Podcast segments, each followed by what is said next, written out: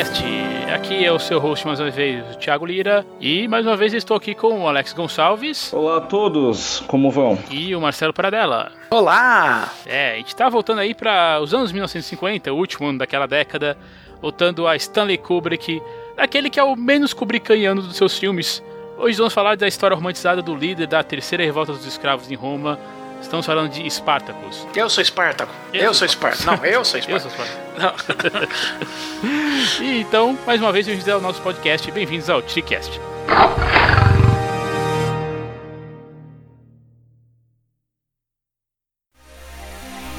Recados rápidos antes de começarmos, gente. Siga-nos nas redes sociais. Estamos no Facebook, Twitter, Instagram.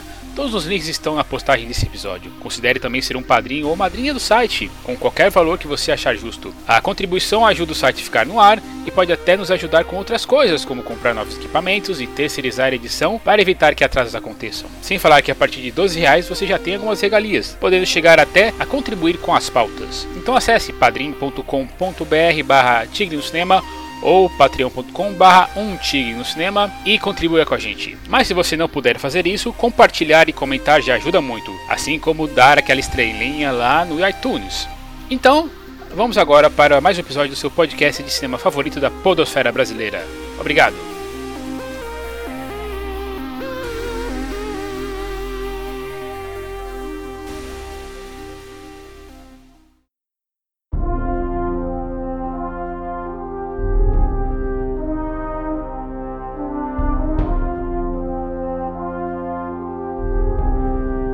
É, não é segredo pra ninguém que Kubrick é o meu diretor preferido. Isso é tão verdade que essa é a quarta vez que vamos falar dele na- aqui no Tidcast. Então, para dela, dá uma relembrada aí quando é que o diretor já apareceu aqui pra gente nesses programas. Você fez o, o, o TigreCast 49, 2001, uma Odisseia no Espaço. No TigreCast 68, Glória Feita de Sangue. E no TigreCast 153, O Iluminado. E interessante que dessa vez, é, apesar de a gente ter falado de Kubrick várias vezes, e como ele já trabalhou com o Kirk Douglas lá em Glória Feita de Sangue, nós já fizemos alguma relação entre esses dois, mas é a primeira vez que nós falamos aqui exatamente do ano de 1960. E eu fui dar uma olhada, relembrar a filmografia, e eu falei, caramba, que ano foi esse, hein? Pô, o, o ano de 1960 foi um, foi um ano bom, hein? De cabeça eu já posso dizer que teve Sete Homens e um Destino, a refilmagem do, do Sete Samurais, que é bacana. Ah, além disso, teve também Psicose, né, do Uh! Hitchcock, Doce Vida, do Fredlini, e Se Meu Apartamento Falasse, do Billy Wilder, que é um filme muito bonito, muito legal também. É bem legal, é bem legal esse filme. Se você já vai mais pro lado, talvez, vamos dizer, mais cult do cinema, tem o Acossado, do Godard, Uh, hein? né? Tem, tem um filme que eu, muito, que eu gosto bastante, que é do Jorge Franju, que chama Os Olhos Sem Rosto. Olhos Sem Rosto, nossa, esse filme é muito bom. Pra quem não viu, eu diria que é a grande inspiração do Almodóvar pro... A Pele que Habita. É. Isso, A Pele que Habito. Apesar de ter de, de muitas diferenças, não é, não é, Nossa, não é uma trocentas mil diferenças, trocentas mil diferenças. Não é uma refilmagem, claro, mas você vê, vira, é uma certa inspiração. E tem aquele filme que você vi falando pra mim, que é pra eu assistir, ou para dela, que é A Loja dos Horrores. Não, eu vi falando pra assistir a Eu sei, refilmagem eu sei, eu tô zoando. de 86. Deste ano eu tenho um- uma dívida, né? Eu como fã de horror, que é o ano do A Tortura do Medo, do Michael Power, o Peppington. Pô, esse filme tá aqui pra eu assistir na minha locadora do Paulo Coelho, até agora não, não parei pra ver. Dois. Três. e, e no mesmo esquema, né? Porque eu também eu tô com ele aqui, mas ainda é, vai demorar um pouquinho. Mas tudo bem. É, teve também o Rock e seus irmãos, né, cara? Uhum. A versão do Kurosawa pra Hamlet, Homem Bom Dorme Bem, o Bad, the Homem Mal Dorme Bem, The Bad Sleep Well. Ah, esse eu não vi, não. É, Eu sou mais o Trono Manchado de Sangue, ou Han, quando o, o Kurosawa tá fazendo Shakespeare, sabe? Melhor, né? É, é, é, e, ele, e ele é ambientado numa toca contemporânea, né? É diferente dos outros filmes que um, dialogam um pouco mais com a obra do Shakespeare, que é passado no Japão feudal, né? Bom, mas eu diria que só pra, é, só pra falar desse, desse começo aí, alguém assistiu O Mensageiro Trapalhão? O Bell? Sim, Bellboy, Esse maravilhoso. ano também. Eu não assisti, eu admito. Cara, Ah, é. não tem muito problema. Não, mas é assim, é um dos grandes momentos de- assim do Jerry Lewis em comédia, porque ele escreveu, produziu, dirigiu. Acho que foi nesse filme que ele inventou o Ah, da, eu... da máquina de escrever, né? Não, não o negócio da máquina de escrever. O... Ah, esqueci o nome. Sabe quando você tá assistindo a... o que você tá gravando? É o monitor. Tá é, filmando. eles- O monitor, isso. Acho, que- acho que foi nesse filme que ele inventou o monitor. Tá, não sabia não. É, a- a- o monitor foi a invenção do Jerry Lewis, cara. Uhum. O vídeo assiste. É, é esse. O vídeo assiste foi nesse filme. Tava vendo agora. Hum. Daí eu tava pensando que, caramba, só nesses 10 aí que a gente falou mais ou menos, já 1960 é um ano que vale a pena ser revisitado de vez em quando, né? Ó, esses filmes todos que a gente listou aqui, pra quem gosta de cinema, é um prato cheio. Teve o Laventura também, né? Sim. A versão de, da Máquina do Tempo aí, que é uma ficção científica ainda naqueles moldes antigões e tal. George mas Pal, é- né? Isso, a versão do George Paul. É, eu diria também que é a continuidade de um período né, no qual a era de ouro de Hollywood, né, onde tudo era mantido pelo sistema de estúdio, é, entra em um declínio, né? Já não é, é, já não existe mais a, a coisa, né, de artistas contratados por estúdio. Vai entrando aí a nova a nova onda francesa, né, que começa a fazer com que os americanos é, repensem, né, o, o modelo de produção independente, né, já se afastando um pouco dessa coisa de estúdio, né. E tem outro problema, né? Nessa época, o que estava acontecendo? Foi considerado monopólio o jeito como os estúdios tinham, né? A- a- a- controlavam toda a cadeia, né? Porque eles faziam a produção, né, com os estúdios e eles exibiam em seus cinemas. Os cinemas eram deles, né? O Sim. Lowe's e outras cadeias. E aí o, o- o governo americano entrou para quebrar essa cadeia. Então, tudo bem. Você escolhe, você tem estúdio ou você tem ah, o cinema. E aí outras pessoas começaram a pegar os cinemas. Então aí o estúdio tinha que produzir para os cinemas lucrar. Então quebrou um, um- um modelo de como as coisas eram feitas e isso vulnerabilizou um pouco os estúdios, né? Por outro lado tinha a, a- competição com a TV, né? Então tinha que ter aquelas cinerama, telas grandes e tal. Então, teve tudo isso nessa época.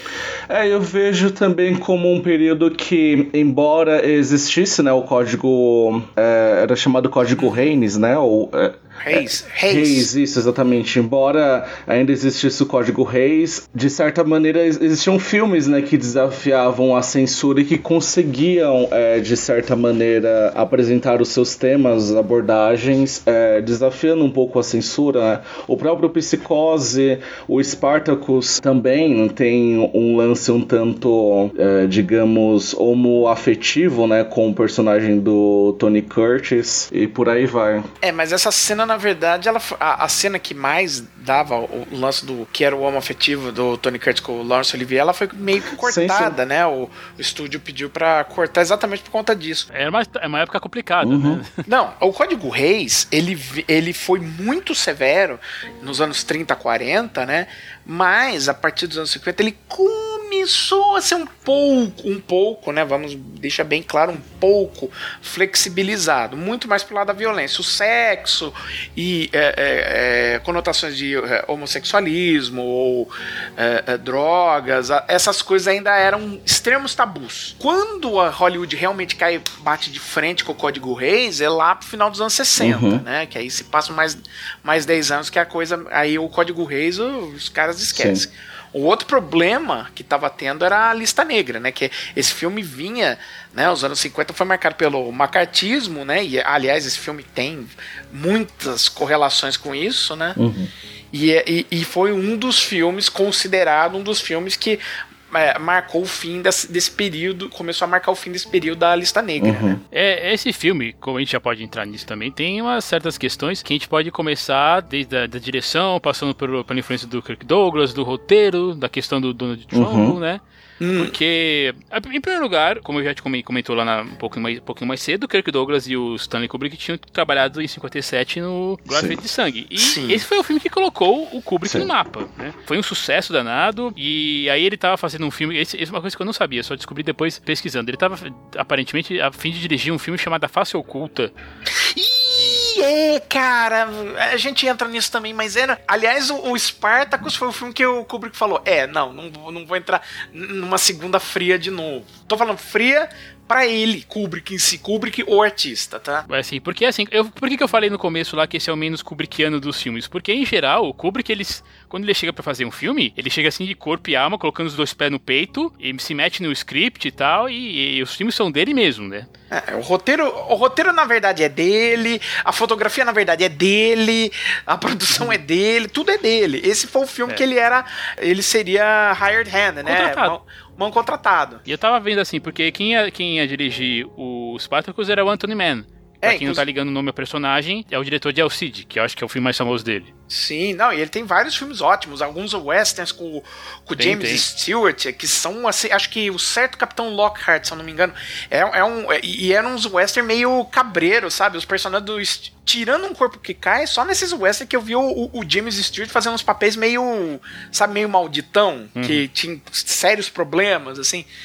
E ele era um bom diretor, só que ele meio que sentiu o, o, o clima de dirigir um épico, né? Ah, isso. É, e ele meio que espanou, pediu pra sair. O, a, a, cena inicial das Minas de Sal é dele, é do Anthony Mann. Aliás, mas assim, mas de qualquer jeito ele vai dirigir o seu próprio web, que é o CJ de 61. É, só que o, o, o, o Spartacus levou acho que dois, três anos fazendo, né? Tem isso. Uhum. Que perguntaram pro. Ah, quem que era? Acho que era a filha do Tony Curtis, né? Ele acabou de ter. A, quando ele começou a fazer, ele teve a filha. Quando, ela, quando o filme terminou, ela já tava no jardim de infância. Perguntava para ela qual é o trabalho do seu pai, Spartacus? Ah, ah, eu li isso. Não, não, foi o, foi o, o Peter Ustinov. Isso, Peter Ustinov. É, é, Aliás, é tenso, pode até entrar né? no elenco. Que elenco, né, cara, desse filme? É, aliás, só um, só um parêntese.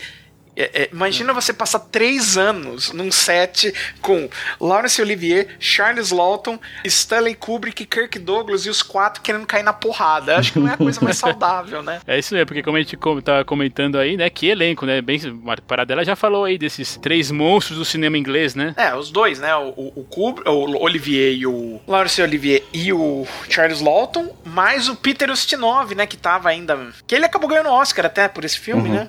Sim. E aí o Kirk Douglas, que era o grande é. astro hollywoodiano. Pois é, e também o, o Spartacus foi um sucesso também, né? Como você já comentou um pouquinho, né, Paradela, tem a questão do, do Trumbo ter escrito e ele era o cara que tava na lista negra, né? Sim, e o, e o Kirk Douglas bancou o nome dele, né? É engraçado também que o Stanley Kubrick era um pouco sacana também, né? Porque quando é. um pouco. o, Trum, o Trumbo tava trabalhando meio como um ghostwriter, né? O Kubrick foi lá e pediu para que o nome dele fosse creditado no roteiro, sendo que ele não, ele não colaborou na, na elaboração dele. É aquele negócio, o, o, o Kubrick era mão contratado, ele sabia que é, é, o normal seria, ah, o estúdio não vai pôr o nome do Trumbo Sim na tela. Uhum. Dalton Trumbo, que é o roteirista do filme, ele estava na lista negra de Hollywood. Sim. Alguns desses autores, e até incluindo o Trumbo, conseguiam alguns trabalhos por fora, mas mesmo quando eles escreviam roteiros de filmes, o nome deles não apareciam na tela. É o caso, por exemplo, dos roteiristas do Ponte do Rio Kwai, que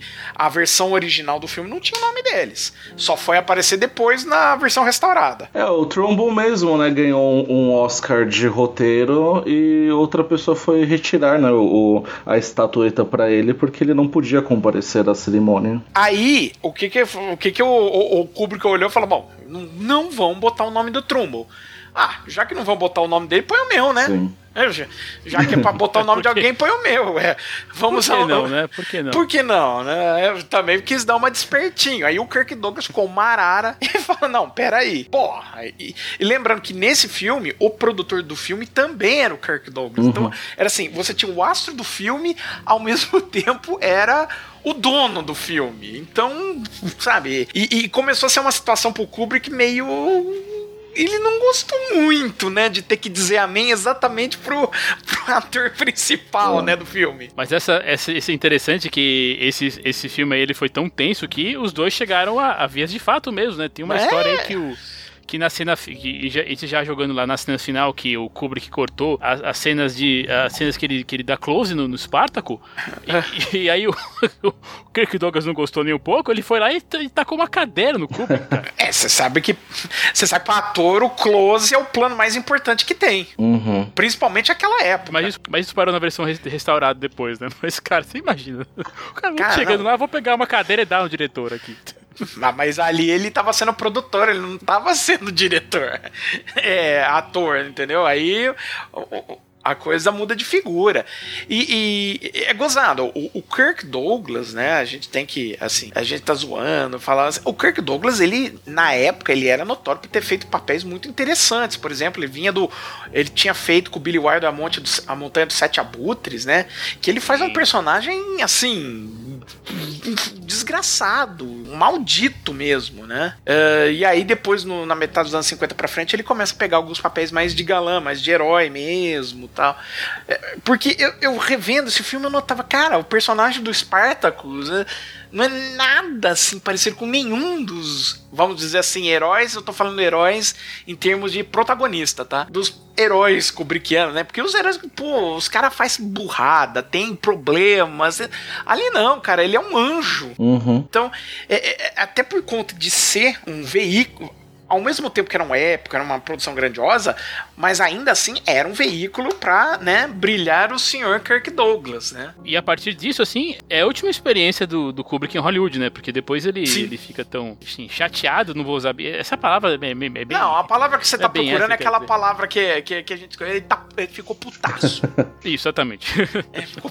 que depois ele vai acabar indo para fazer Lolita, né, em 62. E detalhe, ele se manda pra Inglaterra e fica lá trabalhando na Inglaterra até o final da vida. Bom, enfim, é uma coisa, mas é uma coisa interessante desse cinema. A gente é legal a gente ficar fazendo essas pesquisas e ver como é que essas coisas seriam, não seriam. É, a gente vai só ficar só imaginando, né? Como é que seria um filme do dirigido pelo Man, ou então se tivesse algum tipo de, de influência maior do, do, do, Kubrick no roteiro. Eu, eu dei uma pesquisada aqui pelo que eu li. O Kubrick não gostava, não gostava muito assim dessa, é, dessa coisa que você falou aí do, do Spartacus ser um anjo, assim.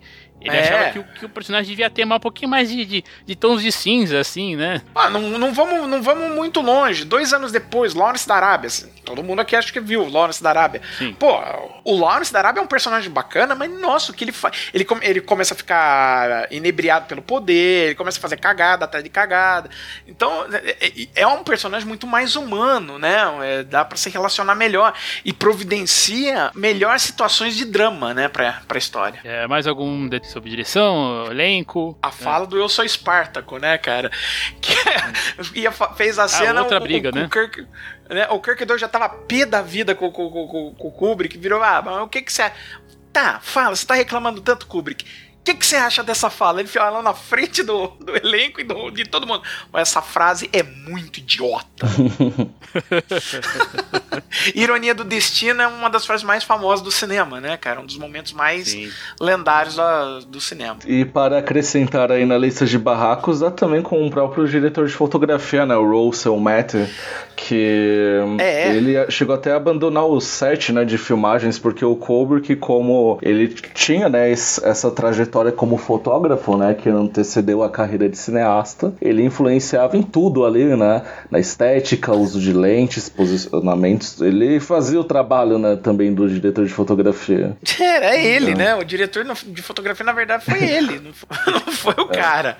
E o cara ganhou Exatamente. o Oscar, né, se eu não me engano. ganhou o Oscar e foi lá receber, né. Vingança. E a Jean Simmons como Varínia? Vocês Varínia. Curtem, assim, outros trabalhos dela? Ela trabalhou até velhinha. Ela, ela, morreu em 2010, mas ela fez uma, ela, ela dublou a versão americana do aquele filme do, do, do Miyazaki, o Castelo Animado, mas claro que ela fez outros, outros papéis, como Eles ah, e Elas, A Terra Nasce nos Homens. Ela é uma veteranaça, né, mas, cara? Mas ela... eu acho que ela é mais conhecida mesmo pelo Spartacus, né? É, um dos grandes papéis da carreira dela. É, eu tenho uma, uma breve lembrança dela em um filme é, de 90 que eu adoro, que é o Colcha de Retalhos, com a Inona Wider. Ela faz uma das veteranas coadjuvantes na história. Ela tem, ela também, para variar, né? Também uma hora que uma hora ela não ia ser, parece que os, os Kubrick queria que a Audrey Hepburn fosse, fosse a personagem, ela queria que, que fosse a Audrey Hepburn, mas ela não aceitou, mas enfim, é, são coisas e, e, são coisas interessantes que a gente vai comentando sobre esse filme. Antes, de, antes claro, né, da produção, né? De curiosidade da produção. É, a Gene Simmons, né? Ela já era meio assim, escaldada, que ela já tinha feito um épico nesse sentido, né? Que era o, o Manto Sagrado. E ela tinha sido a Ofélia no Hamlet do Laurence Olivier, uhum. né? Quer dizer ao menos ela já tinha noção de, do, do, do Nir e cobra que ela tava se metendo. Porque, por exemplo, o Laurence Olivier e o, e o Charles Walton, eles se odiavam, né, cara? Então, puta, era tensa a coisa ali. Esse detalhe eu não, eu não, eu não, eu não vi, não. O quê? Desde eles se odiarem. Não, eles, eles, eles sempre tiveram uma relação, o Olivier com o Charles Lawton, meio desde, desde a época do teatro inglês. Era meio, vamos, vamos dizer assim, algumas rusgas. E, e, o Charles Lawton é muito primadona. É bem. Ah, meu Deus! Tanto que é, a, as filmagens do Jamaica Inn, eu não sei agora, a Estalagem Maldita do Hitchcock, foi o último filme do Hitchcock no cinema inglês e foi a oportunidade que o Hitchcock teve para trabalhar com o Charles Lawton, que ele adorava o trabalho do Charles Lawton. E, ele, e o Charles Lawton produziu esse filme pro Hitchcock. Ele falou, cara, foi uma das. É, é, o próprio Hitchcock falou que a experiência não foi das melhores, né? Ele falou, graças a Deus, ou, ou na hora que o Selznick veio pra ele e falou, quer trabalhar nos Estados Unidos? Ele aceitou rapidinho, falou, cara, não, não. Hum. Então era, era bem tenso o negócio ali. Ou seja, né? É sempre trabalhar com muitos egos dá esses, esses problemas, né?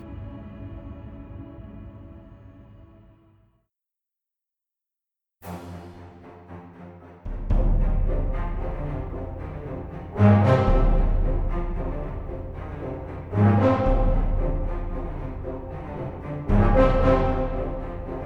ok, então depois desses detalhes aí, vamos falar então agora, vamos realmente falar do, do filme, falar de Spartacus, de 1960.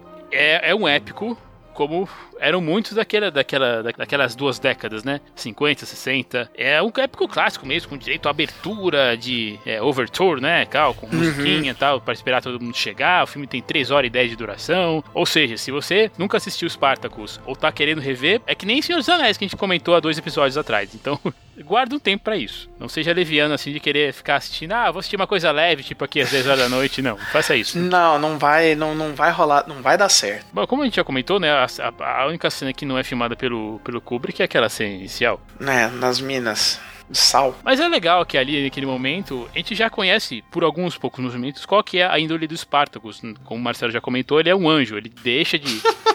ele deixa, deixa as pedras lá e é açoitado para ajudar um cara que provavelmente morreu também depois, né? Mas enfim, é tudo isso pra, pra, pra fazer. Eu queria. É que como eu não li o livro e eu não conheço a história do Espartaco, que é um personagem verdadeiro, eu fico nessa dúvida assim. Teve muita mudança, personagem que já tava morto. Por exemplo, o personagem do Charles Lawton. Se for ver o personagem histórico do Charles Lawton, já tinha morrido antes disso acontecer. Várias mudanças históricas para fazer um épico um, um, filme interessante. Então, sabe, propósitos dramáticos a toda ali. É um trabalho de ficção, bem ficcional, por sinal. Ah, é, tá. É, tem, é, tem alguns, alguns, alguns personagens eles têm é, até décadas, né, de, de, de morte de, de um de outro. É, mortes diferentes, né? Ou nunca se encontraram, coisas assim. Bom, mas enfim, ele, ele serve assim para, afinal de contas, para, como eu comentei, fazer essa, essa, esse índole, essa índole do personagem. E a gente vê que até, digamos aí, quase praticamente meia hora do filme, o Spartacus é um cara caladão, né? Só observa, ele tem aquele olhar penetrante, ele faz as perguntas assim muito, muito, muito perspicazes, assim, muito, muito diretas, assim. Ele não é, ele não é o cara, ele não é o cara de small talk, né? Ele, ele é bem prático uhum. mesmo. Não, ele quase não abre a boca na primeira hora do filme. E eu não sei se isso é vem do Trumbo ou do Kubrick, né, cara? A gente tem essa, essa mudança de paradigma da vida dele que você, você pensa assim, pô, a vida de um gladiador parece bem melhor do que a vida de um escravo, né? Mas mas no fim das contas ele ainda é um, ele ainda é um escravo. E ele, não só isso, ele é tratado como gado, inclusive. Aqueles personagens todos. São marcados, né? Nossa, que horror. Até quando ele, ele chega nessa questão, quando ele conhece a Varínia, que é a personagem de, Jean Simmons, é um misto assim de, de, de surpresa, de, de ver, a, ver a coisa mais bonita que ele viu na vida, né? E para dela, me lembra como é que chama esse efeito eu, eu, fico tentando lembrar. Esse efeito que, que o Kubrick sempre quando filma a Varínia, isso acontece em vários, é, é, vários é, filmagens desse cinema mais clássico, anos 50, anos 60, que ele dá esse blurzinho aí na cara dela, que tipo, é, você vê que é claramente diferente da, do jeito que ele trata. Isso tem um nome, você sabe, que eu vivo esquecendo. É, esse, essa desfocada, né? É, não é, mas não é blur. Eu sei, eu sei que tem um nome essa técnica. É, é você. É, agora também não, o nome da técnica não me vem à mente, mas é, é algo que você faz, né? Como diretor de fotografia, você joga iluminação um pouco e, e mexe um pouquinho, né? Faz um foco doce, mais ou menos assim, para poder suavizar os traços da sua atriz, entendeu? Então você esconde marca na face, você esconde rugas, é claro, maquiagem é tudo, um, um, tudo trabalhado, né? Com, juntamente com a maquiagem e tal, para você deixar uh, a atriz com uma cara, além de mais jovem, com uma cara, vamos dizer assim, virginal. Eu vou dar um exemplo uhum. para quem não viu Spartacus, mas é, é, tá ligado nos filmes não tão recentes, mas fazem parte da cultura pop. Você lembra o primeiro Superman? Uhum. O primeiro Superman. Sim. A Lois Lane é filmada dessa maneira. Tem uma aura em volta da Margot Kidder no primeiro filme. É, o último filme que a gente tinha comentado sobre isso também é do, por coincidência, é um que o Tony Curtis aparece, que é o Some Like It Hot, é o ah, Quanto mais quente melhor. Mais quente melhor. Ah, isso, a Marilyn Monroe ela é filmada direto com o efeito. Então o que que acontece? É, mas eu ia falar, compara a Margot Kidder, por exemplo, no Superman o filme com ela no Superman 3, por exemplo, que já não é. tem. Aí se você vê que a, film, a, a, a, luz já tá cruona na cara dela, você vê marca. Até no 2, as cenas extras que filmaram no 2, você vê que tem uma diferença, porque já não era o mesmo fotógrafo. A, a face dela muda de um filme pro outro, cara. É, se você for ver, é uma pessoa completamente diferente. Mas enfim, é bem que você comentou, né? Pra dar um, dar um ar mais doce, mais virginal pra, pra ela, apesar de que provavelmente aquela moça, a Varina, ela já foi estuprada várias vezes por outros gladiadores naquela. Aquele, é uma coisa que a gente não sabe, que a gente, que a gente só, só. que a gente só. Supõe. Vê, não, não vemos, né? É. E a Jean Simmons, vamos lá, como eu disse, ela já tinha feito o Hamlet, que eram 12 uhum. anos antes, né? já não era uma, uma menina novinha ali. Ela já era atriz principal no Manto Sagrado junto com o Richard Burton, em 53. Quer dizer, sete anos de diferença. Já era leading lady. Bom, mas e de novo, isso é só para reforçar aquela situação lá entre o entre os personagens, né, né o, principalmente o, o Spartaco, né, que nós estamos indo pelo, pelo ponto de vista dele, e o Batiatus, né, que é o personagem do Stinov, aquele, e aquele outro cara que é o que é o, treinador dos, dos gladiadores, né? Eles vêm mesmo assim, ele, ele, eles chegam a ver os dois ali pelas grades, né? Então é aquela coisa de, de realmente não serem eles se sentirem como animais, aquela coisa do gato que a gente já tinha falado de novo, né? Uhum. E a Valíria, quando ela fala nem eu, ele aí o, o Spartacus meio que quebra, né? Ele com certeza estava afim de tomar, de transar com ela ali naquela hora, mas ali ele se vê, faz o próprio paralelo com a vida dele. Ela é uma escrava, ele também. E eles estão lá por motivos diferentes, mas ainda assim escravos uhum. ambos. Não, se bobear, deve ter sido a primeira vez que ele viu mulher na vida ou que uma mulher chegou tão perto dele. Tem isso tudo, né, cara? Isso é, isso é uma construção de personagem legal, mas toda essa primeira parte é, é feita para isso, né? E de novo, tô reforçando, é, é um ritmo mais lento. Né? Então, talvez alguém que nunca tenha visto Spartacus na vida, talvez até, até reclame disso. Mas de novo, era o jeito que o cinema era feito. Deixa eu fazer, eu falar uma coisa. Eu achei o Glória feita de sangue, por exemplo, muito mais lento que o, que o Spartacus. Até. É? Hum. Ele até. O, o Spartacus é claro, tem sempre. Sempre quando você vai utilizar, é, fazer filmes tipo Império Romano, Grécia, essas coisas, me chama bem a atenção. Eu gosto dessa, desse período histórico, entendeu? Mas é, eu sinto que, por exemplo, Glória Feita de Sangue é um. O Barry Lyndon, então, nossa senhora, Barry Lyndon é lentíssimo uhum. em comparação ao. É mesmo. O Spartacus parece, sabe, videoclipe perto do Berlindo. ah, em termos de ritmo, para ser franco, eu nem acho Spartacus um filme que você precisa. Claro, você precisa dedicar é, um tempo. Ele é longo. É, ele é um filme longo, você precisa ter a ciência de que são três horas, mas ao mesmo tempo eu acho que ele, o ritmo dele ele é, é, tão equilibrado, né? Os seus atos são tão bem determinados que é, eu, não, eu, não, eu não vejo assim como ah, é, é necessário paciência e tudo mais. É, é, claro que esse é um filme feito para aquela época, né? Onde o tempo era, era totalmente diferente do nosso, né? As coisas não eram tão instantâneas. Mas é, eu, foi um filme que eu assisti, acredito que há dois anos, quando eu estava pesquisando muito sobre do Kubrick e, e foi tranquilo assistir. Sim, eu acho que é tranquilo também assistir. Eu não tenho problemas dele como eu tive, por exemplo, revendo O Senhor dos Anéis, as, as, versões estendidas, né? Mas esse filme do, do, do Spartacus, você pode até dizer que, ah, mas a parte da, das intrigas palacianas, porque a gente tá lidando com atores, vale lembrar, atores que vinham pré-método, né? Pré uh, o Actors Studio. Então, atores que ainda carregavam uh, aquele tipo de atuação que vinha do, do cinema antigo, um pouco mais impostado, principalmente os atores uhum. ingleses, né? Uhum. Mas é, mesmo, é bem importante mesmo. É, mas mesmo assim, com tudo isso, ainda não é algo tão hermético se você for comparar com outros filmes da mesma época ou um pouco mais antigos, ainda ele flui bem. E se você falar em intrigas palacianas, o ritmo da Game of Thrones não é muito diferente, não. É, mas é interessante você ter falado isso. Eu acho que as partes, pa, pa, as partes palacianas mesmo, aí que você comentou, é pra realmente dar o background da história, né? Sim, Porque, sim. A gente tá lidando com, uma, com um filme que também, em parte, é histórico. Toda aquela coisa de, do, da, uh, das maquinações do Senado, do Crassus e do, e do Gracchus sendo fazendo uma pequena briga ali dentro é histórico mesmo assim é, uhum. digo, é histórico é, é para falar para falar aí do, dos de alguns princípios da, da República é, Romana que vão eventualmente cair ali na, no Júlio César né? também é apresentado no filme é, e, e, assim conhecendo a obra do Kubrick dá para fazer um, uma suposição aqui, aqui, de que essa deve ter sido a parte que ele mais gostou de fazer uhum. as intrigas e, e busca pelo poder e como só dá porque você vê ali os personagens palacianos são personagens kubrickianos, né? O, o, o, o personagem do Olivier é um maluco, psicopata, tarado, doido.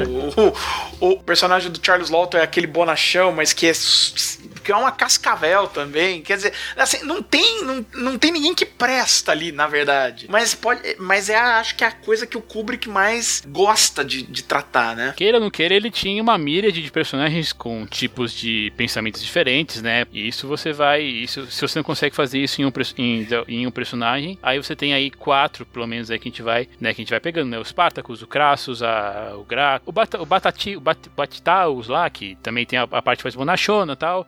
É. é isso que fica interessante na história. Falando no Batiatos do Peter Ustinov, eu achei engraçado como ele me lembrou muito o próprio Nero que ele encarnou alguns anos antes e Culvages. É, no sentido de que aqui em Spartacus ele me parece ter uma redenção, né, no terceiro ato, enquanto como Nero ele já se corrompeu totalmente, né, pela ganância. Eu achei, eu achei engraçado como essas duas interpretações dele são similares e pelo Spartacus ele levou o Oscar, né? É, é uma coisa interessante, assim, eu sempre eu acho muito estranho eu revisitar o, esse filme. E o Covares também, que faz mais que faz muitos anos que eu não assisto, e ver o Peter Ustinov novinho, assim, pra mim o Peter Ustinov sempre foi, sempre foi velho.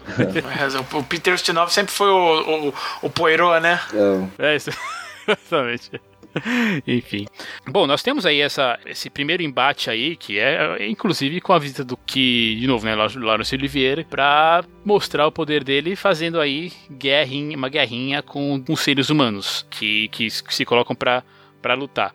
E eu acho que é muito interessante é, a briga entre, entre, o, entre o Spartacus e o e o Etíope, que, a, que ele ganha, eu acho que por uma questão mais tradicional, nós, assim, para quem viu o filme pela primeira vez, ou para quem. Então, provavelmente isso deve ter. Não sei se isso tem no livro, mas é, a gente tava esperando, por ele ser o personagem título, que o Espartaco ganhar, ganharia aquela luta e, dá, e aí daria algum, algum jeito, assim, de, de começar a revolta, né? Mas, assim, vocês sentem isso também, que é interessante ele, ele colocar o, o Espartaco ainda, ainda numa ainda num nível inferior, para ele crescendo aos poucos como general ali dos, dos, dos revoltosos? É, eu acho muito importante é, mostrar esse personagem, o personagem, né, o herói, nesse contexto de vulnerabilidade, porque justamente é uma característica que o eleva, né, a, essa, a esse caráter um tanto incorruptível, sabe? Daquele que está à frente de uma liderança. É, você tá seguindo a história do Sprite, você não tá vendo ele apenas crescer como líder, né? Mas também nas suas capacidades físicas, uhum. né?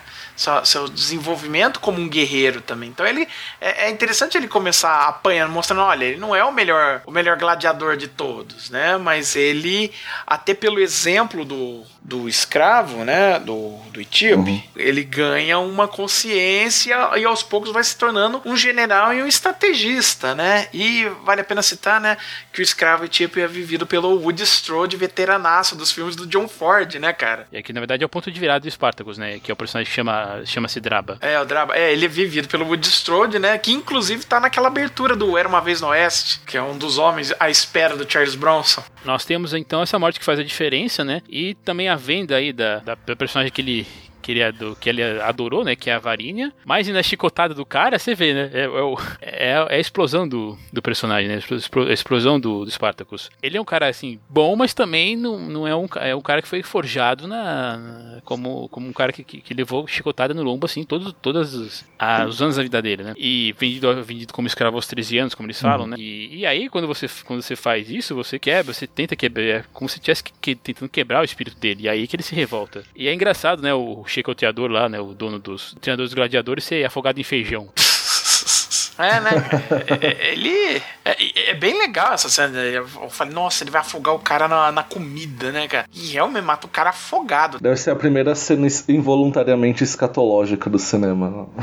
Não, mas é legal a cena. Eu gostei, eu gostei da cena, né? Ele, no, no, no meio da confusão, ele, ele acertou, assim, liquidou o cara, porque ele tinha as mãos, né?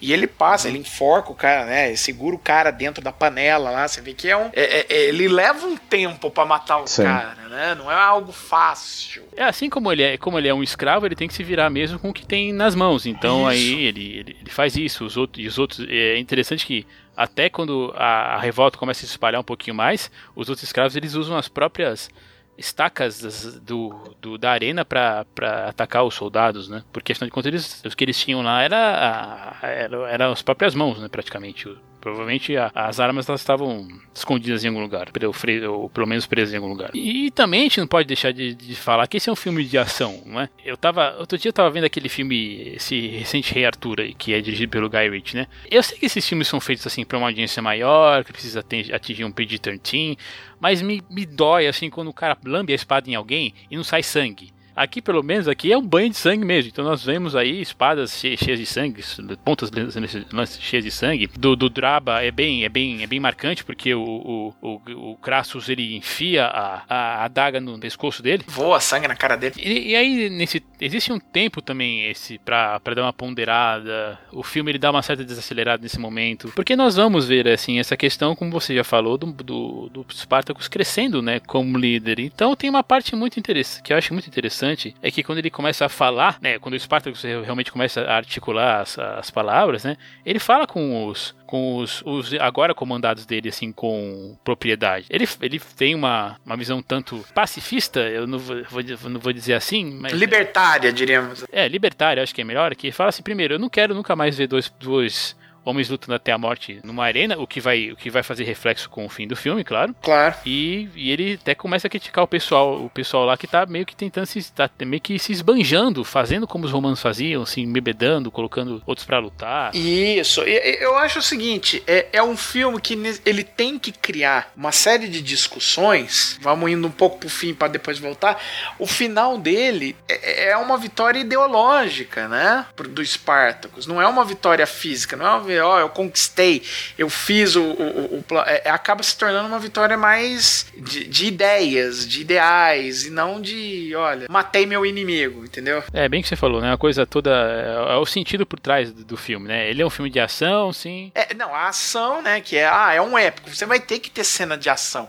Mas, né, a, a, a vitória dele acaba sendo de ideais. Até uma coisa que o Trumbull estava colocando, o filme até muita gente dizendo que era um filme comunista e, e, enfim. Mas a história não tinha pra onde correr. Você sabe que o final do, do Spartacus em si, vamos lá, spoiler, o final, o final histórico do Spartacus, ele morre. Em termos de batalhas, os romanos vencem. Só que para você contar a história e para você manter o público assistindo o filme, você precisa dar subsídios durante a história para que mesmo ele perdendo como um general, perdendo a batalha, sendo crucificado ao final do filme, ele ainda assim carregue para o público um sentimento de que tudo bem, valeu ter visto essa história, porque ele tem um sentido ideológico, ele tem uma vitória, uh, diríamos, vitória moral, né? Que é o filho dele não vai ser escravo. É, é, existe esperança nisso, e aí a lenda dele vai continuar e tal. E aí, e aí, nós temos esse, esse personagem novo que entra, né, um pouco mais à frente aí já na narrativa, que é o Antoninos. Ele, é ele é um personagem interessante. A gente já falou sobre isso outras vezes, como a, como a guerra muda o personagem. O Antoninos, ele é um cara que foi vendido como escravo por Crassus, e lá ele servia ele como, como mordomo, né, como, como servo, servo pessoal. Era um, um poeta, né, um, um, um cancioneiro, assim, né, era um cara inteligente, digamos assim, né, um cara que foi, um cara educado, o próprio Crassus fala, né. E de acordo com o que o Kubrick e o Trumbo queriam, também objeto de desejo, né? É, exatamente. Vocês comentaram lá no começo, tem uma cena aí que na versão do, do cinema foi cortada, e como a primeira vez que eu vi Spartacus, né, a versão é, com essa cena restaurada, eu não sei como é que isso se encaixou na narrativa, porque eu sei que a cena foi tirada, essa cena, pra quem, pra quem já viu, é a cena que o Antoninus começa a dar um banho no Crassus, Sim. E ele começa com a história assim do que é a moral, e aí ele tem uma coisa de falar de ostras e lesmas, e aí o Antoninho se empirulita de lá porque ele percebeu que ele vai ser a lesma do, do Crassus, né? É, tem uma curiosidade bacana dessa cena, porque essa cena foi cortada, os negativos foram perdidos e o áudio dessa cena foi perdido. Quando fizeram a restauração, encontraram a cena, conseguiram restaurar o, o vídeo dela, mas o áudio não encontraram. Então você tinha perdido o áudio, só que o Tony Curtis não sei se o Tony Curtis ainda tá Não, vivo. ele estava, ele estava vivo, ele estava vivo. Ele, ele redublou. Ah, estava vivo à época. Sim. Ele redublou. Isso. Só que o Olivier já tinha morrido, era 91. Então, eu acho que o próprio Tony Curtis, alguém lembrou, peraí, o, o Anthony Hopkins, ele é famoso por fazer uma imitação perfeita do Laurence Olivier. Então o Anthony Hopkins veio e redublou o Laurence Olivier nessa cena. Olha aí, essa magia do cinema mesmo. É. Não, você tem razão. O Olivier morreu, morreu em 89, isso é. É, acho que é 87, 88, uma coisa assim. O roteiro tem paralelos e tem semelhanças, né? Por exemplo, eu gosto muito dessa coisa quando o Gracchus começa a falar com, Bati, com Batiatus e, e, e os dois falam assim que eles são meio corpulentos, né, gordinhos, né, eles gostam dessa, é, dessa vida. Ele fala assim que, por exemplo, é, você já viu algum ditador gordo? Não. É, é aquela coisa. É, nós não fazemos nada aqui, né? Os ditadores são todos magros, né? E aí você tem um, um crasso um pouco mais pra frente que vai ser. Vai se tornar é, um ditador do Senado ali, um ditador de Roma. E você tem o Júlio César ali do lado também, né? E o próprio Júlio César, um pouco mais na frente, nós podemos ver que ele é um homem bem. Ele é um homem jovem, bem em forma, né? Que no futuro vai ser, vai ser o, o ditador de Roma, né? Histórico também, histórico conhecido, né? Que é. Na outra parte da narrativa, nós temos mais humanizações do Spartacus, que ele aceita brincadeiras. Por exemplo, isso já quando, quando o, o Antonino está, já está lá no campo com eles, já, já fugido, faz aquela brincadeira com o ovo e que, que pega na cabeça do Spartacus. Digamos assim, se você tivesse um, um general um pouco mais é, um pouco mais durão, um pouco mais clássico, talvez nunca aceitasse uma brincadeira dessas. Né? Então é isso aí, ele vai criando um personagem mais, mais humano. Então até tenho é, eu fico pensando, pô, mas o que, que o Kubrick queria mais? Ele tava lá, ele pô, um cara que deve ter matado uma centena de gente, assim, a, na ponta da espada, aceita uma brincadeira desse de um cara que ele acabou de conhecer, para mim já é, já tem tons de cinza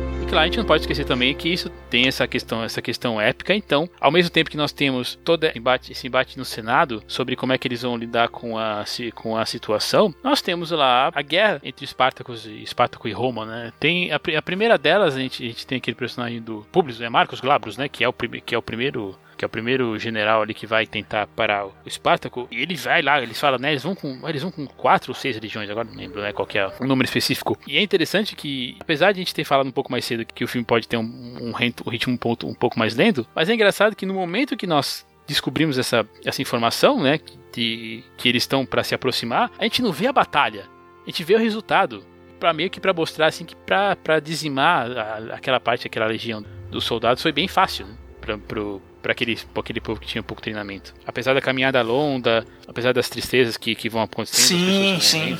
né? é, inclusive tem uma, uma, é uma, cena marcante de, uma, de, uma, de um casal que vai enterrar um bebê. No... Nossa, essa cena, esse plano é um plano Kubrick, ok? Esse é um plano que eu falo, ok, isso tá num. Isso tá com tá é assim é completamente depressivo é horrível mas assim é um plano que você fala ok isso estaria num filme do Kubrick pra, e também para não deixar que seu filme fosse, digamos, 100%. Qual, qual foi a palavra que você usou mesmo, assim? 100% angelical, vai? digamos assim. Não, não mas assim, é. o filme, ele é um filme de Hollywood e eu acho que ali, o próprio Kirk Douglas olhando aquilo, falou, não, essa cena é interessante de ser pôr, né? Você aumenta né, o sofrimento. É, é, é, assim, quando você vê um, um, uma pessoa em estado de desvantagem, você vai torcer para a pessoa que está em estado de desvantagem. O underdog. Né? É, chega uma hora que o exército dos escravos é, é, é altamente numeroso. E você fala, pô, né? Os caras já estão ficando enormes, mas ao mesmo tempo você vai mostrando o sofrimento, os caras andando. Enquanto eles estão andando na. Vamos lá, vamos usar, eles estão andando na merda ali, né? Estão chafurdando na lama, estão enterrando as próprias crianças. É, é horrível. Você vê as legiões de Roma, tudo, tá? O pessoal lá, lá fofinho, gordinho, bochecha rosada, parece que os caras foram criados a farinha láctea desde criancinha. Então, pô Pô, é, é, é, o contraste ali, você vê no, no exército do Esparta tem velho. E não é assim, Velhos, velho. mulheres, crianças. Você né? vê um cara que tá assim, velho, tudo barbado, tudo ferrado. Tanto que tem uma cena muito bonita também no final, quando tá os mortos lá, e você vê o casalzinho de vovozinho lá, né, que era do exército do Esparta, eles morreram, mas morreram abraçados, né? essa parte já, já se aproximando do fim do filme, que tem essa, essa montagem com o Graco finalmente conseguindo dobrar o Senado e se tornando. Qual que é o, o título dele mesmo? É, é cônsul, né? Cônsul Supremo lá da, Uhum. é, Cônsul. de, de Roma. E que É. é. uma coisa que o, o George Lucas foi usar depois lá no, no- no- né, nos, nos prequels do. É, mas Star é, foi o que o César fez também, né, Pra se tornar. Sim. o- o- o- ele primeiro foi cônsul, né? E, e- e- é engraçado que, apesar disso não mostrar no filme, né? Você vê que o, o Crasso fala, eu não vou entrar. Uma cena do filme logo no início, fala, eu não vou entrar com o exército em Roma. Isso é uma. Uma Traição. loucura, uma, é, é trair, é trair o próprio conceito de Roma, né? E ao final do filme eu falo, eu tenho medo de você, né? O Crasso vira pro César. Porque o César, futuramente, quando ele dá a sua cartada, é a, a cruzada do Rubicon, que ele vai entrar com o exército em Roma. Olha aí uma parte de história, assim, só pra gente ter uma, uma noção aqui. Alia jacta est, a sorte está lançada.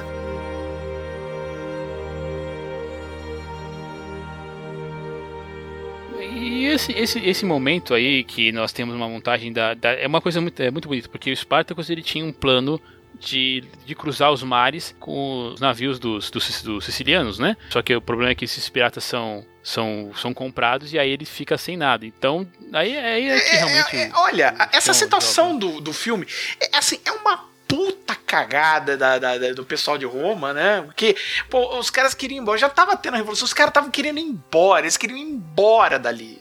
Entendeu? Eles não queriam Sim. ficar ali, eles, eles não querem ser escravo. E vou embora. Não é que eu quero ser escravo e vou do. Ah, deixei de ser escravo e vou ficar por aqui, eu vou dominar. Não, eu quero ir embora. É, não é eles minha terra, né? embora. É. Aí os caras, não, não, vamos manter a honra e vamos é, de- é, matar a- a essa revolução. Porque se. Aí começa aquela, a- aquela discussão. É, se a gente deixa os escravos irem embora, outros escravos vão querer seguir o exemplo. Mas isso entrava também dentro do lance de intriga palaciana. Quer dizer, forçando um ou outro ali dentro do Senado, ah, forçando a mão deles pra ver quem é que ia perder poder no final dessa, dessa baderna. E aí no final, cara, eles- aí o, o esperto fala: ah, não, cara. Mas é, cara, é o que, é o que deixa ele mais, é o que deixa ele mais triste, porque daí logo depois da cena tem ele tem uma discussão, ele tem uma, ele se abre com a é, de, de novo com, com, a, com agora com a, com agora com agora esposa, com a Varinha, que é agora esposa que tá grávida dele, de um filho de um filho dele, que ele fala do sonho dele, realmente é, um- é uma coisa romantizada assim, mas serve como mensagem, né? Eu, eu quero que meu filho não seja um escravo. Então essa é, é, o, é a maior é a maior parte assim da, da mensagem, né? Aquela a luta em si é cheia de sangue, sim, é uma coisa que você que você coloca assim como eh, como não não como assim o caminho é o caminho é a guerra, mas não é não é porque ele quer que seja a guerra, né? É. essa, que- essa é a questão. Ele, ele não é um falcão, ele não é um o cara que é tarado pela guerra. Eu quero guerrear porque eu preciso de poder e, e, e- e demonstração pela força. Ele, ele é forçado a entrar na guerra, né? Tem até uma certa discussão que também eh, o, o Kirk Douglas tinha com, com o Trumbo, né, que, que escreveu o roteiro, que um queria que o filme fosse mais representando sobre a, a batalha do mundo do- dos, dos judeus, né, porque o, o Kirk Douglas é um sionista apaixonado, já o Trumbo queria que fosse mais um comentário sobre a Guerra Fria, mas basicamente assim é falando sobre gente que, que, que sofreu e queria e queria o seu, seu lugar ao, queria o seu, seu lugar ao sol, né? São, são, são críticas no fim das contas, né? Ambos, ambos são críticos, apesar de se, se um quiser enveredar mais pro outro lado. E como você comentou, né, Paradela, a, as tropas do, dos Spartacus são de gente simples mesmo, e de todos os jeitos, né? Tem várias raças, tem ali gente com a pele mais branca ou mais morena, um casal de, de, de, de, de, de vovós, de avós, né? Que uma hora você vê eles dançando, crianças, para serem realmente massacrados. Porque aos poucos os soldados romanos vão aumentando, né? Pelo Crasso se mostra um puta de um estrategista, né? Porque ele tinha um conhecimento maior ali da, da, da própria terra do que o Spartacus tem. Isso, isso que é aquilo tudo que, que, que ele não estava preparado para isso. Então tem até, por exemplo, tem uma coisa, tem uma, uma cena muito interessante que quando tropa, as tropas do, do Spartacus se, se posicionam ali naquela, naquela batalha final e aí vão chegando os romanos, a linha que eles formam, é, acho que é uma coisa muito legal, a linha que eles formam ali para mostrar que eles são numerosos, ela, ela ultrapassa a linha da tela do cinema. Então é muito legal isso, é uma coisa assim para mostrar mesmo, mostrar mesmo o tamanho da, daquela, uh, daqueles legionários.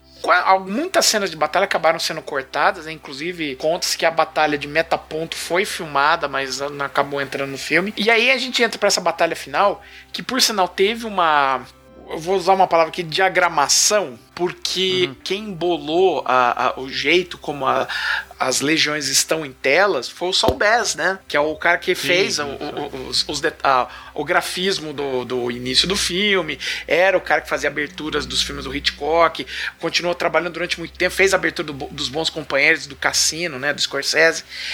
É, e ele bolou essa, essa diagramação, vamos utilizar esse termo aqui, das tropas, enfim. Mas é um negócio que você olha e você fala, nossa, é Kubrick na veia ali. Cara, são 50 mil, 50 mil extras, cara. É, hoje você não vê isso. Isso que é, e o mais legal de ver esses filmes antigos é isso, cara. Você vê um monte de gente em tela e você sabe, não, não é computador, é gente. É gente. gente ralando, quebrando mão, braço, cavalgando, se ferrando ali. Nossa. E acho muito interessante também em relação ao declínio da, de Roma, né? E acredito que a ascensão do cristianismo. E acho interessante como nos filmes épicos, né, hollywoodianos, os protagonistas eles eram meio como associados como o próprio Jesus Cristo mesmo, né, no sentido de que toda a jornada do herói nada mais é do que também uma via crucis. Mas o que eu gosto muito em Spartacus é que essa característica ela acaba sendo de certa forma secundária, bem como em outros épicos também, né? E é algo que é trabalhado junto com outras questões que eram pertinentes, né? Como vocês discutiram, né? Até mesmo por conta do crédito do, do Trumbull no roteiro, né? É, me parece que ele é, escreveu esse roteiro pensando muito também né, nos direitos civis à época. Né? Afinal de contas, ele estava sofrendo, né, pela perseguição ali. Uhum. Aliás, eu recomendo bastante que alguém vocês leiam o livro do, do Trumbo, ou mesmo que é escrito pelo Bruce Cook, uhum. ou mesmo verem, verem o filme aí que, que ano passado, retrasado, retrasado. correu o Oscar de melhor ator, né, com, com Brian Cranston. É um filme bem legal. Eu gosto muito do filme. É, houve algumas críticas, mas eu fiquei muito impressionado com o Trumbo Lista Negra, é, principalmente é, em relação à recriação, sabe? Porque quando nós temos esse esses filmes que estão preocupados em encenar né, uma época com figuras reais. Hum existe essa, esse sentimento né, de que é tudo muito fake. E eu fiquei muito impressionado com o cuidado do Jerry Roach em recriar. Eu acho deliciosas as poucos trechos né, do, das, dos próprios bastidores de Spartacus, né? Com o Kirk Douglas, né? Se queixando ali com o Kubrick, depois procurando ele para ser o roteirista do filme. Eu acho muito bom.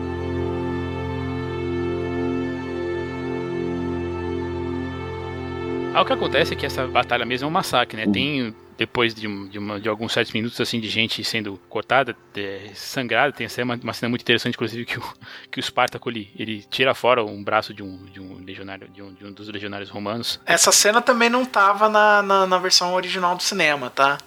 Quer dizer, tava no primeiras sessões, aí a, a, a plateia. Pô, pô, é uma cena que marca você vê hoje, tá? que tá em close, né? O braço, aí ele arranca o braço do cara fora, sai esguichando sangue. Eu falei, uou! É, sim, é legal essas diferenças. Né? E aí, na época isso era, sabe, sei lá, você botar um bebê e estourar a cabeça dele com uma arma pra época era mais ou menos isso, né? Chocou todo mundo a, a Universal o Stanley. É, corta isso, tá? tira. o, o, o, Kirk Douglas falou: é, não vai rolar. É eu, Kirk Douglas, arrancando o braço de um cara fora. Então acabou saindo, mas a restauração voltou. Voltou Kirk Douglas carniceiro, com, com os dois pés no peito. É, voltou com quase tudo, menos aquela cena aí da batalha que, que você comentou que, né, que realmente dizem que foi, que foi filmada. É, foi filmada, nunca entrou e se perderam os, os negativos. Uhum. É, é, no final é. das contas, se você for ver ia deixar o filme ainda mais longo, né? Que o filme tá com 3 horas e meia, imagina, mais o que? Uns 15 minutos de batalha, ia chegar quase a 4 horas, é, vai. Em fim das contas, assim, ele é um filme, como a gente já falou, que tava no começo, né? É um filme que acaba. A gente, a gente sabe o final. Então é triste. Tem aquela cena que o Kubrick, de novo, que é uma cena bem, bem Kubrickiana, essa assim, né? Que ele passa assim pelos corpos de, de, várias pessoas, assim, gente, já falamos aí do, do casal de velhinhos que tá morrendo abraçado, também o pai junto com o filho pequeno, esse tipo de coisa, e soldado, é, é uma cena muito forte mesmo. É dor no coração atrás de dor no coração, cara. Que, que, que que fala também sobre e daí mostra sobre a questão do sobre o, pro, o, próprio a própria lenda que o Espartaco virou, né? Porque quando o Crassus pergunta quem é Espartacus, né? Quando ele vai se levantar, o pessoal fala: "Eu sou Espartacus, né? Eu sou Espartacus", é como a gente tinha comentado aí, que é a cena que o Kubrick não gosta, mas que que que, que foi aí considerada por muita gente assim uma das cenas mais mais mais marcantes do, do cinema, né? E aquela coisa, você acha assim que digamos assim, se fosse um filme mais tradicional ou mais, é, mais para cima, mesmo que o que o filme não é, você, digamos assim, teria uma, você vê uma saída um pouco mais para cima, mas aqui não tem isso, né? Porque afinal de contas, o martírio do Espartaco e do e do Antoninus não, não vai acabar ainda. Porque o Espartaco tem a questão dele não saber onde está a varinha, não saber onde está o filho dela, que aparentemente a criança que, que, que aparentemente a criança nasce no campo de batalha. Cara, imagina, que é muita insanidade, né? Se você for ver criança nascendo, batalha comendo solta, criança nascendo, é muita é, coisa é, acontecendo. E, e, e, aí então que esse, essa essa coisa assim que eu, essa, essa esticada que alguém de repente pode falar, ah, o filme deu uma esticada, eu acho que não, acho que é para mostrar assim que realmente o Espartaco não, o sofrimento dele não vai acabar tão cedo mesmo. E, e, e vamos pensar uma coisa, né? A, a vingança, né, do, das legiões romanas, né, do Crasso principalmente, é crucificar os sobreviventes né, na Via Ápia, né, durante todo o caminho até Roma. E ele chega e põe o Antonino e o, o Spartacus por último. Fala, esses dois vão ser crucificados por último. Ele já tava meio sacando que aquele lá era o Spartacus, né? Tava junto com o Antonino. Por isso que, apesar de eles nunca, eles não, eles já terem se visto antes, tem essa questão assim de que, ah, eu imaginei um senador de Roma, né? Nunca, o que, que eu vou, vou ligar lembrar da cara do escravo. É aquele negócio meio bison do Street Fighter, né? Que, ele, que a menina passa o filme inteiro. Você, te, você matou minha vila, o bison matou minha vila. E quando ela vai confrontar, que ela fala toda a história, que ele acabou com a vila dela, falou: pra você foi o acontecimento da sua vida. Pra mim, o dia que o bison agraciou a sua vila com a minha, com a minha presença, foi apenas uma quarta-feira, entendeu? Pra ele, não muda nada. Pô, agora, ele já, mas o que eu tava falando assim, ele viu o Antonino ali, ele viu o cara do lado dele, um olhando pra cara, eu falei, esses dois aí estão juntos, provavelmente esse daqui pode ser o Spartacus, né? E no final ele já tava sacando que era. Mas olha só, ele fez o Antonino Spartacus andar durante toda a Viap e ver todos seus companheiros de batalha crucificados, cara, sendo crucificados. Olha que tortura desgraçada na cabeça essa daí para piorar um pouco, para fazer um pouco mais a caveira do, do Crassus, ele ainda toma a Valíria como, como para ele, né? Então, e ela tem uma discussão que é muito, muito marcante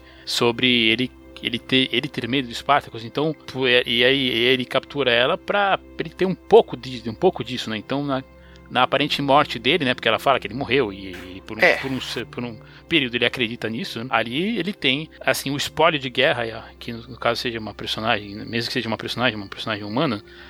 E mesmo com. E assim, e, e ali que ele tem o seu pequeno, é, digamos assim, momento de, de fraqueza, de humanidade, porque ele até serve a, a varinha ali, né? Ele enche ela de, de seda, de ouro, mas é, é, acho que é uma parte muito marcante assim que ele entrega um prato de comida para ela. Ah, ele, ele, assim, ela na posição de escravo, assim, tudo bem, mas ele que serve essa pessoa. Sim.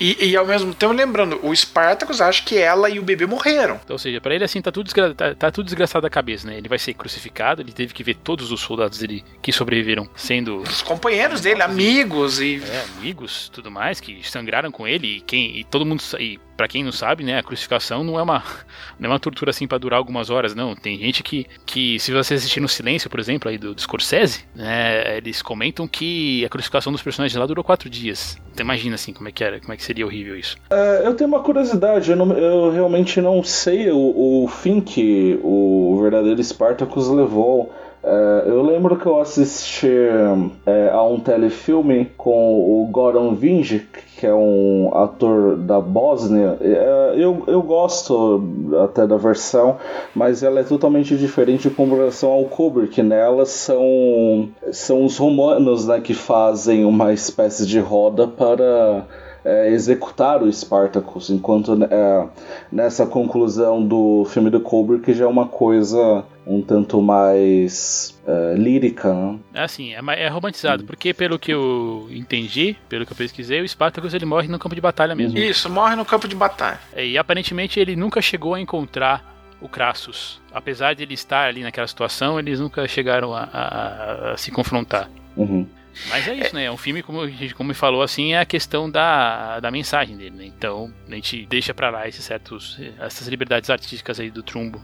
É, é que assim, ele é, é, inter, é, interessante você notar que no filme você também está fazendo, mesmo se a gente está falando da, da, de um filme feito pela, pela turma mais ligada à esquerda hollywoodiana, mas ainda assim é um épico hollywoodiano onde você faz alusões ao cristianismo. A primeira coisa que aparece no filme é ter um narrador que fala antes de Cristo nascer, mas ainda tinha a, a escravidão humana e tal. Então é é interessante você notar que no final ele morre crucificado. Sim. Tem uma simbologia. Uhum. Entendeu? Exatamente. Apesar de ele ter morrido 100 anos antes de Cristo. Né? Sim, sim. Ele fala uma coisa: eu sonho com um Deus dos escravos, um Deus que, sabe, é o Deus que. Um, um Deus que, que, que olhe para os mais fracos. Sim, que vê um Deus que veio como, que veio como, como vai vir como libertador, exatamente. Isso.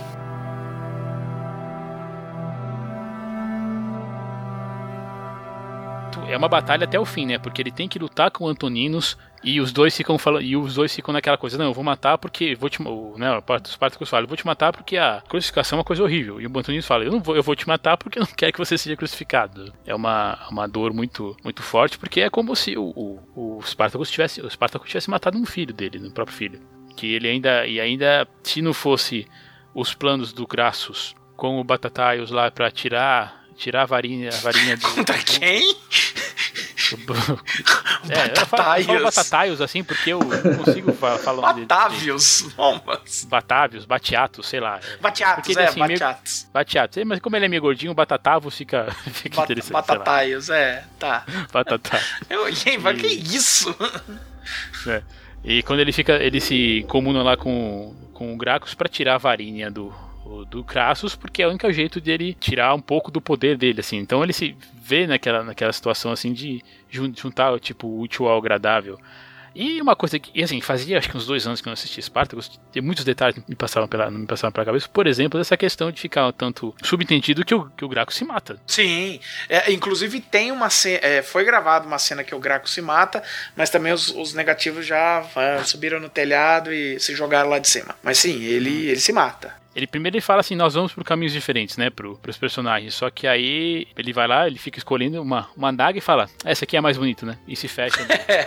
ele tem todo um, um, um, um, ritual, né? Mas e, e essa é, é uma cena assim também forte, marcante. A varinha vai, vai, vai ser colocada para fora de, né, para fora de, do, de, de Roma, fugida e ela vê o Spartacus crucificado e, e não tem como, né? Não tem como, não tem como ela, ela disfarçar, né, o que ela, o que ela tá sentindo, né? Por mais que o que o Batiatus fica lá insistindo, não, você vai matar a gente, não sei o que, mas é o pai do filho dele, né? Mas e aí ele, o Spartacus vê, né, o, o filho livre, digamos, tem uma certa, é, um certo alívio na morte. E isso tem uma, além de ser uma, uma, uma questão assim bonita, né, uma, uma, uma, uma é, mesmo dentro da morte, que ela fica pedindo assim, né, pra ele, ah, morre logo, meu amor, porque é, porque é o que sobrou. Ele, ele não consegue se expressar, né? Ele, vi, ele volta a ser aquele cara caladão que ele tava lá no primeiro, na, lá nas primeiras, primeiras nas, nas, primeiras cenas. Ele só observa, porque o, o que ele só o que ele pode fazer. E aí eu entendo muito bem porque que o, o, o, o Kirk Douglas ficou putaço por, por, pelo, pelo Kubrick ter tirado a cena dele, né? Só aparece o pé dele, né, cara? que sacanagem, né? Pô, ali, ali, cara, uma coisa do que, que o Kirk Douglas tem nesse filme, no, aí no, no Montanha de Sete Abutres, no, no próprio Glória Feita de Sangue, ele tem um olhar penetrante, cara. Puta é, sim, ele tem um. Sim, ele vai na tua alma mesmo, assim, aquele olhar, cara. Muito. Ele é, ele é um puta do ator, né? Não, ele tem um olhar penetrante até no 20 mil léguas submarina, gente. O cara é, O cara não tá ali, brinca, ele não veio para brincar ali. E vou dizer uma coisa, com exceção da, da criança, que a Jean Simmons, né? A Varinha leva para ele, eu acho que ele é o único cara que tá vivo dessa história. Cento e. 101 anos, né? Provavelmente, né, cara? Provavelmente pois acho é, que ele... fora, fora as crianças, tem mesmo, cara. Kirk Douglas nasceu em 1900, 1907, 1916, aliás, desculpa. Então já tá aí com 101 anos, cara. De quase 101 anos, morando naquela, naquela ilhazinha particular lá que o, que o filho dele comprou pra ele e tal. Mas tá muito, muito interessante, né? Esse aí vai, talvez. É, eu não duvido nada assim, daqui a pouco a gente vai falar assim, ah, ele morreu. É, realmente, mas. Mas, cara, 101 anos, Kirk Douglas aí, Spartacus eh, vivendo para sempre. Não, e, e, assim, com, uma, com um, um, currículo, né? Vamos falar bem do. Eu quero que eu tô com um currículo assim que, poxa, né? Aquele filme que ele fez o Van Gogh, cara. Qual que é? O Lust for Life. Esqueci o nome dele em português. Ah, ele é Sede de Viver. Sede de Viver, Sede de Viver. O outro lá, o, aquele que ele fez no. Assim estava escrito, né? Bad and the Beautiful. Pô, o cara é uma lenda era uma lenda. Sim, realmente uma lenda e é um dos melhores atores que Hollywood já teve mesmo, cara. Pena que os Douglas não prosseguiram, né? Porque os filhos do Michael Douglas, né? definitivamente não vão seguir a carreira artística. Eles até fizeram é. um filme em família, né? Acontece nas melhores famílias, que acho que é de 2002, talvez. Ah, é que é, aí você quer ver o você quer ver o ele tá lá, ele tá lá os três, né? Isso, as três gerações. o Douglas e o é o Cameron, Cameron Douglas. Cameron Douglas. Isso. Todo o meu amor assim ao Kirk Douglas e espero que ele esteja ouvindo isso. São os melhores atores aí que Hollywood já teve. E representou um belo um belo do Spartacus. Se alguém aqui que, por exemplo, quiser falar da série para mim, eu não vou ouvir porque infelizmente eu não assisti e não, também, não tenho, também não tenho a mínima vontade de assistir. Tem uma curiosidade, né, cara, que o Spartacus é. acabou se tornando um, um, um um ícone para os comunistas, né? Afinal, ele era um líder escravo, né? Que tentou um, uma revolta contra os, os, os, seus senhores, né? E você pode olhar em vários países, né? Do leste europeu, tem, por exemplo, vários times de futebol com o nome de Espartaco, né? Tem o Espartaco de Moscou, uhum. tem uma série de, de, de clubes com o nome homenageando o Espartaco. É um personagem que, seja você tendo um viés de esquerda ou de direita, acho que é um personagem que a gente pode se inspirar de qualquer jeito. Você pode pegar assim pela questão do trumbo, sim, ter, ser um comunista, mas você pode também pegar pela simples questão assim de que ninguém merece ser escravo de ninguém, né? Como diria aí a, a música do Renato Russo.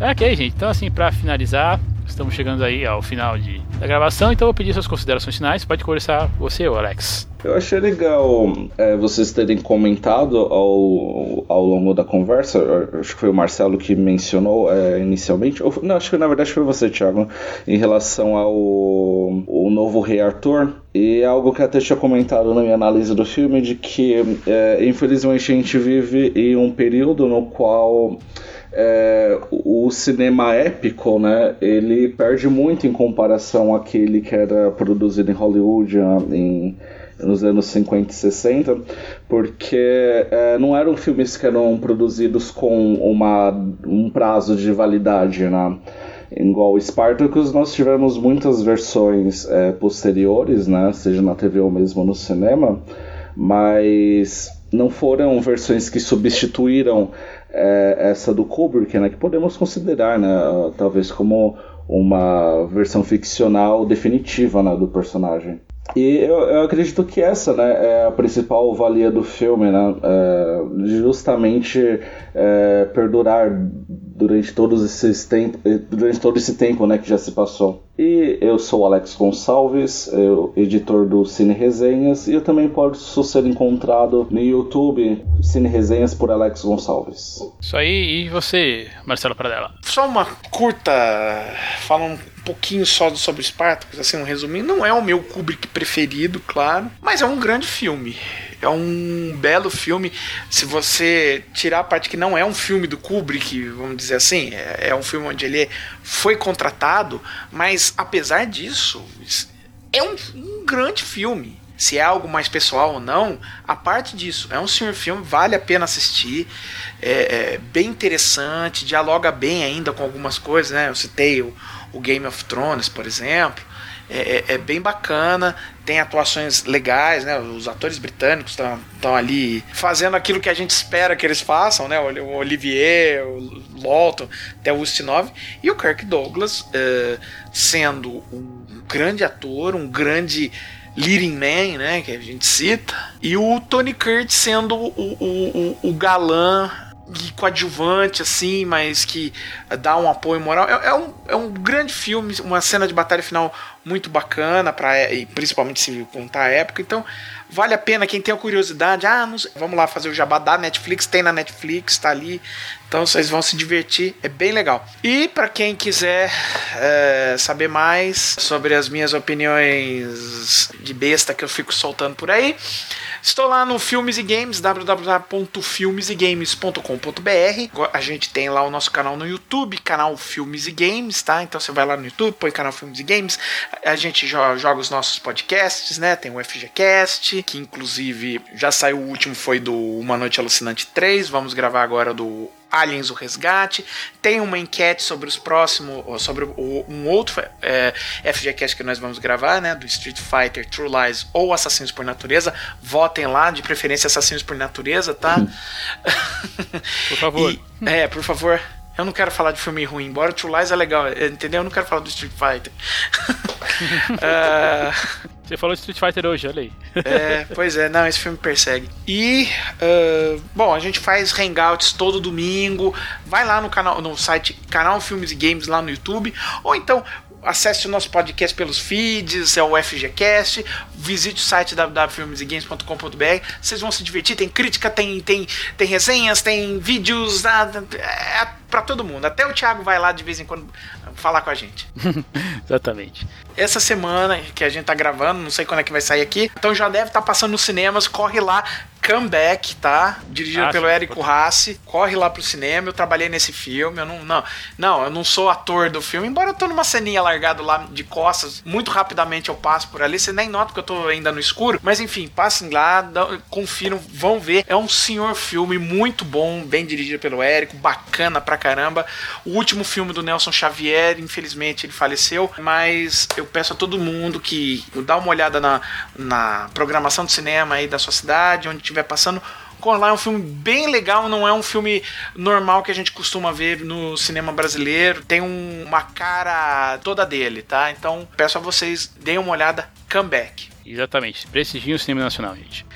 Cara, sabe que Spartacus, assim, é um filme que ele me impressiona por ele ser um épico, e apesar de ser um, um filme do Kubrick, eu veio, vou meio por essa questão aí do Paradela, que chamaram o Kubrick para fazer o filme. Não tira, claro, a expressão do filme. Ele é um, ele é um filme importante para a história do cinema. Todos esses elementos que a gente comentou aqui, é, é interessante também, inclusive, por essas rusgas, por esses detalhes que fazem o filme ter uma alma, né, ter uma aura, assim, de um pouco diferente. Mas, de, de qualquer jeito, isso não tira a preciosidade que é o filme. E se ele fosse dirigido pelo Anthony Mann, talvez eu não estaria falando dele aqui. A gente nunca vai falar, nunca vai saber, né? Porque se não existe em história. Mas assim eu fiquei muito, muito contente de revisitar o filme. Eu digo assim, o Anthony Mann era um grande diretor. A gente não pode discutir, é, é, fugir um pouco disso. Ele era um bom diretor. Uh, ele se dava até melhor em faroestes B do que em, em filmes classe A. Mas, em se tratando de que esse filme foi um filme que foi levado muito a conto, mais por uma vontade, né, pessoal do Kirk Douglas. Inclusive, esse filme saiu de vingancinha, né? Você sabe dessa história, né? Ele queria ser o Ben-Hur, o Kirk Douglas, o William Wyler, não, vai ser o Charlton Heston.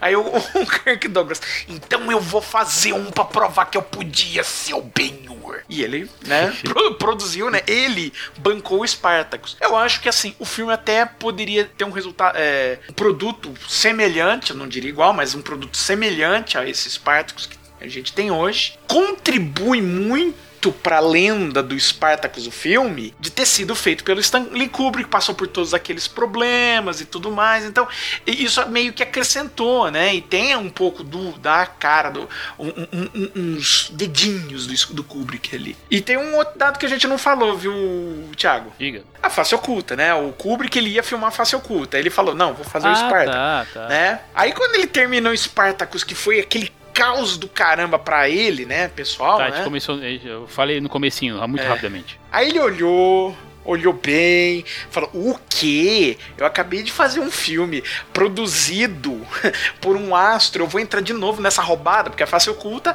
era um filme produzido pelo Marlon Brando, que o Marlon Brando bancou. Então você imagina a cabeça do Kubrick, que falou: Não, porque eu já me ferrei aqui na mão do Kirk Douglas. Imagina eu ter que cair nas mãos num louco que todo mundo sabe que já, já naquela época já sabia que aquilo lá é, é. Um, um, pirado nas mãos do Marlon Brando. Aí ia ter morte, aí ia ter, sabe? Briga de faca ali. Não ia rolar. E continuando aqui, eu tenho uma tendência a gostar de todos os filmes do Kubrick, né? Então, é, talvez, mesmo que eu, se eu falar assim pra vocês, assim, ah, esse é o filme do Kubrick que eu menos gosto, isso não quer dizer nem de longe que é um filme ruim. É um filme muito bom, ótimo, eu acho. É, me diverti, me, assim, me, me, me, emocionei vendo mesmo. Tem momentos, claro, que você vê, ah, isso é mais Kubrick, isso não é tão Kubrick, mas de qualquer jeito vale a pena para você dar uma olhada, rever ou visitar pela primeira vez aí, porque, como vocês já comentaram, né? A gente comentou aí, é um filme de ação, é um épico que, como não é mais feito. Seja se você, você pode assistir ou para entender um pouco mais a história de Hollywood, entender a história do cinema, ou simplesmente para ver um, um, épico feito à moda antiga mesmo. Ok, gente, então muito obrigado aí por vocês terem aceitado o convite muito obrigado por vocês terem ouvido, gente. Então, eu pergunto para vocês, o que vocês acham de Spartacus, esse filme de 1960 aí? Para fazer isso, entre lá no site, né, umtigrenoscena.com. Esse é o episódio número 168. Você pode fazer também pela página no Facebook, nossa fanpage, ou nosso Twitter, ou ainda por e-mail assim como nossos perfis pessoais que vão estar linkados aqui para você conversar com a gente. Não esqueça de compartilhar, comentar nas redes sociais e dar as estrelinhas positivas lá no iTunes, isso ajuda bastante a gente. E como eu comentei no começo, se você acha que a gente merece, não esquece de contribuir no nosso Patreon, nosso padrinho. E a música de encerramento, que eu deixo a lista do Spotify lá para vocês ouvirem, é o Adágio de Spartacus do balé do Aran Kaichurinian, que já fez parte de alguma trilha sonora de alguns filmes por aí. Gente, muito obrigado mais uma vez. A gente se vê na semana que vem, hein? Tchau!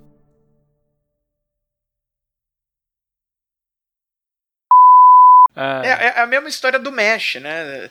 O, o, o no Mesh, o, o, o, roteirista, né? Na época que tava fazendo o filme, ele olhou e falou: Cara, mudaram tudo. Mudaram o, diálogo, mudaram cena, mudaram tudo. Não tem nada do que eu escrevi tá naquele filme. Aí chega, ganha o Oscar e fala: Bom, eu vou ficar quieto agora, cato o Oscar. Posso fazer uma parte, Thiago? Diga. Me dói ver um filme do Rei Arthur e esse não ser Excalibur, entendeu? É isso que realmente me dói. Você tá parado nos anos 80, não adianta. Ah, ué, qual é o melhor filme de Rei Arthur que tem até agora? É, então. Com certeza. Este programa é o apoio da Rádio São Paulo Digital, um programa da Liga Nacional Web Rádio, spfcdigital.com.br.